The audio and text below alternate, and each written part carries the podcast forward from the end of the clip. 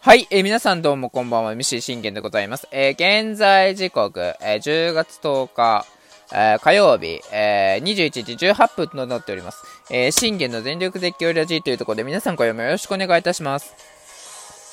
えー、この番組は、えー、オリファン歴11年目の私信玄がオリックスの試合の振り返りから、えー、日ハム戦の振り返り、そしてドジャースの振り返り、そして、えーポストシーズン気になるチーム状況、諸々などを12分間で僕の思いの丈を語っていくラジオ番組となっております。さあ、えー、また語っていきましょう。ポストシーズン状況ということでね、えー、他チームも語っていかないとということで、まあ、ドジャースにはあの2連敗でこのままだったらあの危ないよというね、危機感持とうねというね、あの、説教を先ほどかましたんですけど、まあ、あのー、ちょっとね、忘れてならない2チームについても、あのー、語っていこうと思います。えー、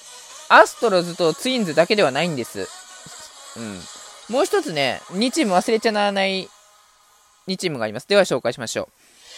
えまずはですね、えー、アリーグ、えー、東地区首位、えー、ボルテモアオリオーズですね。えこちらに、こちらは、え本当に近年までは最下位が続きまして、ああ、最弱球団って言われても、まあ、しゃあないと。いうところで、まあ、なかなかね、状況が芽が出ないだとか、あ補強がうまくいかないだとか、いうところで、まあ、あのー、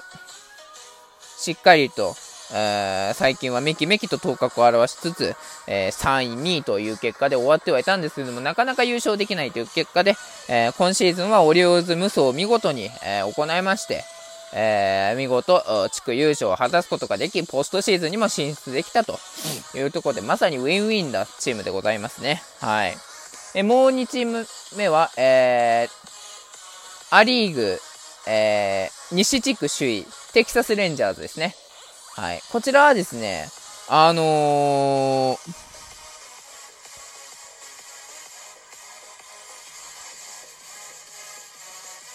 こちらはですね、えー、本当にこちらも近年までは、あのー、最下位が続きましてということで。いや、あのー、2000、ね、ダルビッシュが、あのー、入団した時は、あの結構強豪だったんですよ、レンジャーズ。だけど、あのー、一時をもって弱くなっちゃって。そっからはもうずっとね、あのね、ウィーディー・カルフンだとか、えー、まあいたんですけど、まあなかなか、ね、補強に恵まれないっていうところがありまして、えー、エンゼルスよりも、まあ弱い、えー、球団といっても仕方がなかったっていうところですよね。えー、去年なんか最下位ですから、はい、というところでございます。えー、まあ、あの、言ってみればですね、あの、この2チーム、すごい、あの、いい指導する、する、するんだろうなと思ったんですけど、あの、えー、現実は違いました。え、現在ですね、えー、オリオールズ、えー、ポストシーズン0勝2敗、えー、レンジャーズ、2勝0敗、現在2連勝、えオリオールズは2連敗というところで、えー、第3戦、テキサスでの、えー、決着となります。はい。もうここで一気にレンジャーズが大手に持っていくのか、それともここからオリオールズが、えー、挽回するのか、そこもね、あの、楽しみですっていうところでございます。はい。あのー、まあ、あのー、これね、あの、ブレーブスとフィリーズについても語ったんですけど、で、フィリーズは投手力じゃなくて、あの、圧倒的打線陣だと、圧倒的打線力っていうのを言ってました。で、えー、ブレーブスは最強投手力っていうのを言ってましたね。はい。じゃあ、この2チームにするとするのは、僕は、まずオリオールズは、若手力強くなったなって思うんです。もちろんベテランもね、あのー、使われてはいますよ。あのー、ミーンズだとか、えー、使われてはいますけど、でもなかなかっていうとこですよね。で、でも、若手の機能だ、っていうのは本当に多くなったなっていうのは思います。ね、23歳グレイソン・ロドリゲスとかもそうですよね。防御率4.35上げながらも、えー、7勝上げて、えー、4敗。まあなかなか、あのー、っていうところですけど、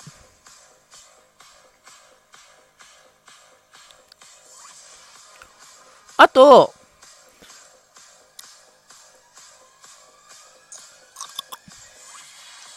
カイルギ、ね、オリオーズの本当にエースとなったのがカイル・ギブソン。いましたね。カブスに。カブスにいたんですけど、オリオーズに来て一気にエースになりましたね。カイル・ギブソンね。えー、彼もそうですよ。カイル・ブラディッシュ。27歳ながら、えー、現在、防御率2.83、えー、12勝7敗。結構勝ってます。2桁してるっていうところで、あのー、期待はできましたよね。うん。そして、え、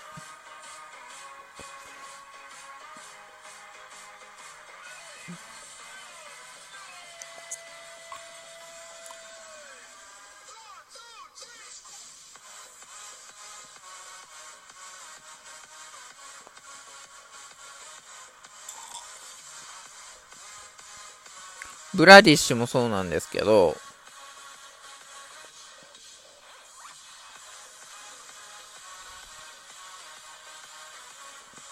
忘れちゃならない、あのー、あれがいるんです。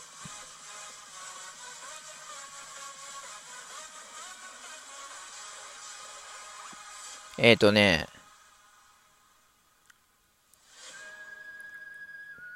そう、カイル・ギムソンね。カイルごめんなさい、ごめんなさい。カイル・ギブソンに至っては、えー、35歳、ええ防御率4.73、えー、15勝9敗。一番勝ってるのが、えー、カイル・ギブソン、えー、オリオーズの絶対エースですね、今。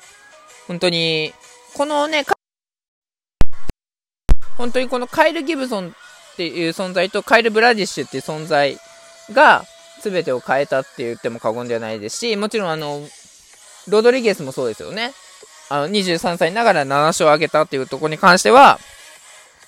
あの、素晴らしいと。やはりここは当あの、若手力が機能できてるなっていうのは感じます。もちろんあの、キャッチャーも、あの、ラッチ、20何歳だっけ？ラッチマンとかもそうですよね。アドリー・ラッチマン、25歳。ね躍動できてますよねっていうところで、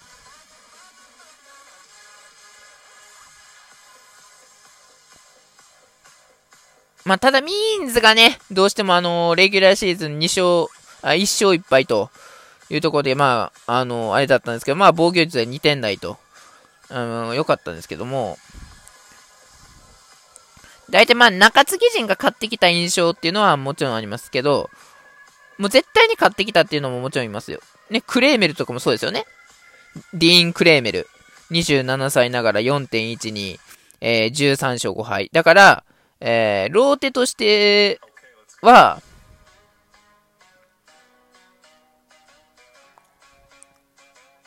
えー、カイル・ギブソン、カイル・ブラディッシュ、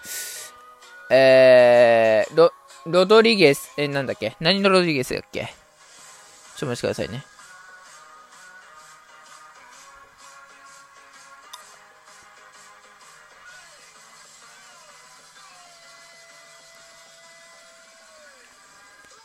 グレイソン・ロドリゲス、で、えー、クレーメル、ミーンズ。というこの5人の系統、5人の、え先発陣に加え、えー、クーロム、ベーカー、ウェブ、えー、フラーティまさかのあの、ジャック・フラーティがね、あの、もう中継ぎにな、リリーフになってるとは僕は思ってなくて、昔ね、あの、カージナルスの絶対エースっていうのはもうこのジャック・フラーティを置いて他にはいなかったというところでございます。まあ、ただ今ではね、このフラーティがね、あまりオリオールズで機能できてないのかなっていうのは感じますけど。で、えー、ウェールズ、ペレス、カノっていうところでございます。まあ、大体、あのー、守護神になり得るのが、このヤヤニエル・カノじゃなくてどこだ？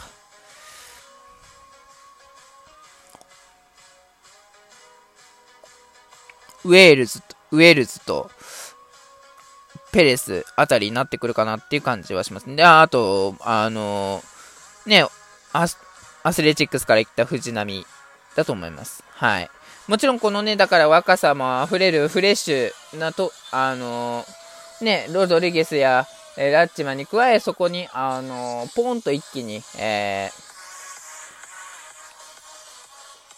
ー、まあだから本当に若手力には、あのー、ね、長けてるなという感じがします。えー、一方のテキサスレンジャーズあ、だいぶちょっと時間長くなったんですけど、えー、まあダニングが、ダニングがいて、えー、イオバルディがいて、ま、まさにこのダニング、イオバルディっていうのは本当に、あの、ね、もう2桁取ってますからっていうところで、あ、あとキングもそうですよね。あ、キングは違うか。っていうところでね、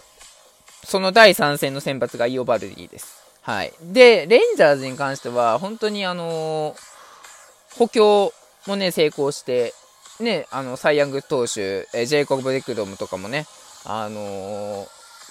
獲得したんですけど、まあ、デクロムは残念ながらというとこでしたけど、代わりに、やはりこの、イオバルディ、ダーニングあたりが2桁でもあの引っ張っていく、本当にイオバルディが、あのエースになったかなと思います。もちろん、あの、ダニングは、あのね、ずっとレンジャーズでっていうところで、なかなか芽が出なかったんですけど、最近芽が出てきてねというところで、本当にレンジャーズは修正力が強くなったなと思います。だから、あの、若手力に対するオリオーズの反撃が出るのか、それとも、あの、機動修正力の、えー、レンジャーズが、えー、このまま押し切るのか、そこは楽しみですよね。というところで、え、第3戦どうなることやらというところで、え楽しみでございます。ありがとうございました。